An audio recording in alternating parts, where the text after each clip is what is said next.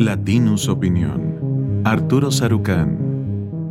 En uno de sus escritos más emblemáticos, Karl Marx apuntó que la historia se repite la primera vez como tragedia y la segunda vez como farsa.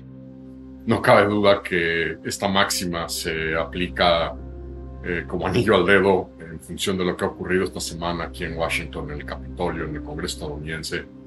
en términos de la negociación que habían venido llevando a cabo eh, senadores republicanos y demócratas y a su vez ambas bancadas con la Casa Blanca para tratar de desatorar los recursos que Biden ha pedido para apoyar Ucrania y que los republicanos en un acto de alcahueteo eh, electoral, de oportunismo político electoral, eh, buscaron vincular con medidas de seguridad fronteriza con México, particularmente en materia de control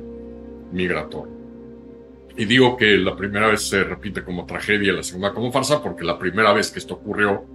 en el 2012, eh, un grupo bipartidista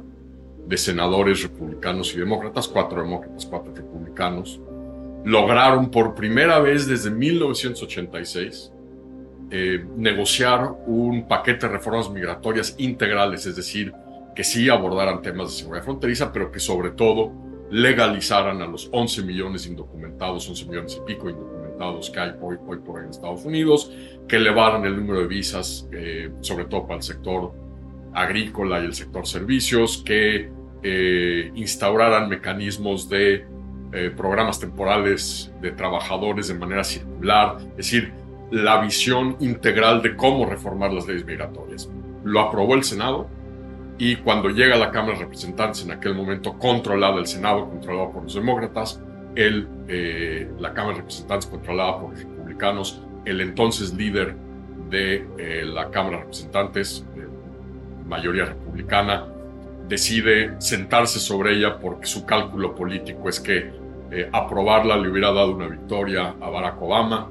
y ya traía en ese momento el Partido Republicano pues, los primeros indicios de este movimiento de extrema derecha talibán que se ha venido consolidando sobre todo a raíz de la campaña de Donald Trump en el 2016. Pues ahora los republicanos pensando que tenían la trampa perfecta, es decir, exigirle a Biden medidas de control eh, fronterizo vinculadas, condicionando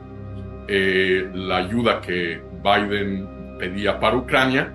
eh, les ayudaría primero a enfatizar, según ellos, el desastre en la gestión de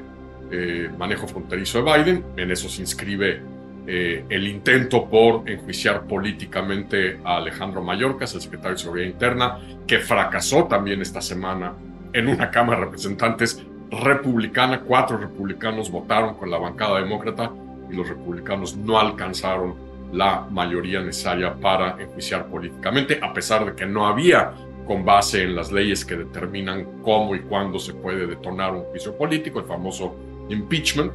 eh, que no se aplicaba al caso Alejandro Mayorkas, se inscribía en esta estrategia de usar la frontera, de usar el brinco, el aumento exponencial que ha habido en los flujos migratorios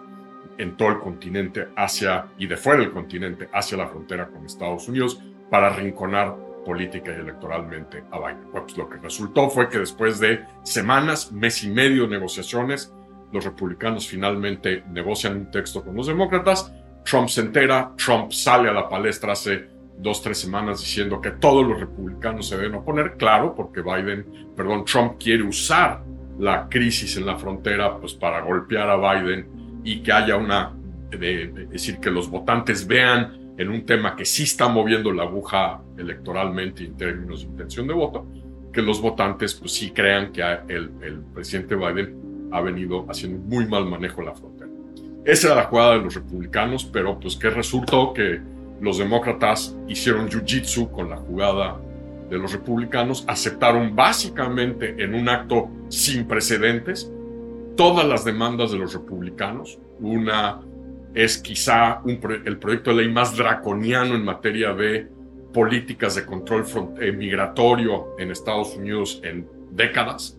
Eh, no pidieron nada a cambio los demócratas y nada vinculado con los famosos jóvenes soñadores, los dreamers, nada que ver con programas temporales de trabajadores, nada que ver con mayores umbrales de visa, nada ciertamente con relación a los millones indocumentados que se encuentran en Estados Unidos, cosa que estaba generando enorme molestia en el ala eh, progresista del Partido Demócrata. Y los demócratas, al aceptar todo,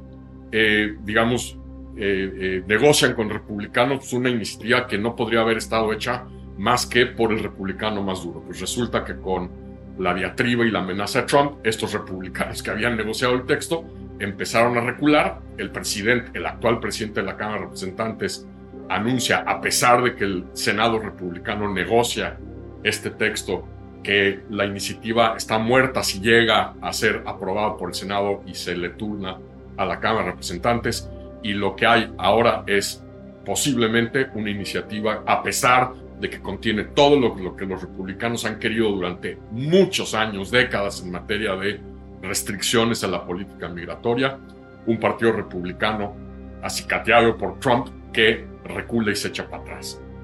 Eh, esto le da, evidentemente, a Biden, a los demócratas, si lo saben capitalizar, una oportunidad de decir que todo esto ha sido efectivamente, como todos hemos venido subrayando, no más que humo, espejos y teatro político electoral camino al 2024 y que en el fondo los republicanos no les interesa eh, solucionar los problemas de raíz en la frontera, sino que simplemente están buscando politizar el tema para sacarle raja electoral en noviembre. Pero también esto encierra una oportunidad única para México. ¿Por qué? Porque con, si esta ley, como todo parece indicar, no eh, eh, no transitará y será rechazada, incluso a lo mejor ni siquiera se llega a votar en el Senado, le abre una oportunidad a México. ¿Por qué? Porque esta ley iba a votar a números muy importantes de migrantes y solicitantes de asilo al lado mexicano de la frontera, generando presiones brutales para los estados y los municipios fronterizos.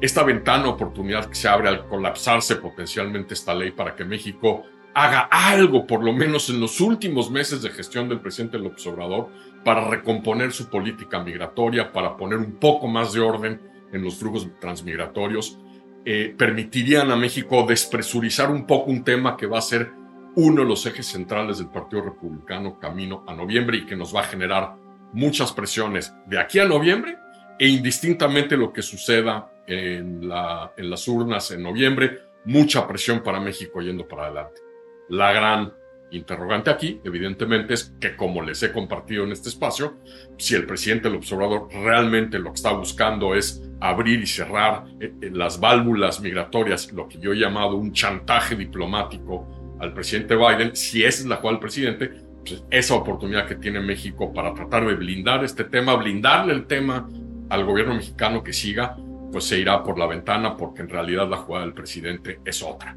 Pero ciertamente lo que ha pasado esta semana con el colapso de la negociación, más bien el colapso de la iniciativa negociada y el teatrito que también se les colapsa a los republicanos tratando de juiciar políticamente al secretario de Seguridad Interna, pues muestran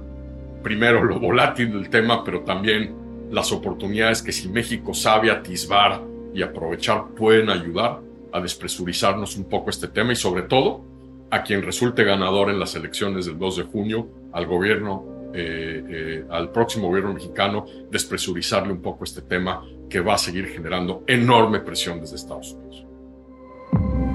Esto fue una producción de Latinus Podcast.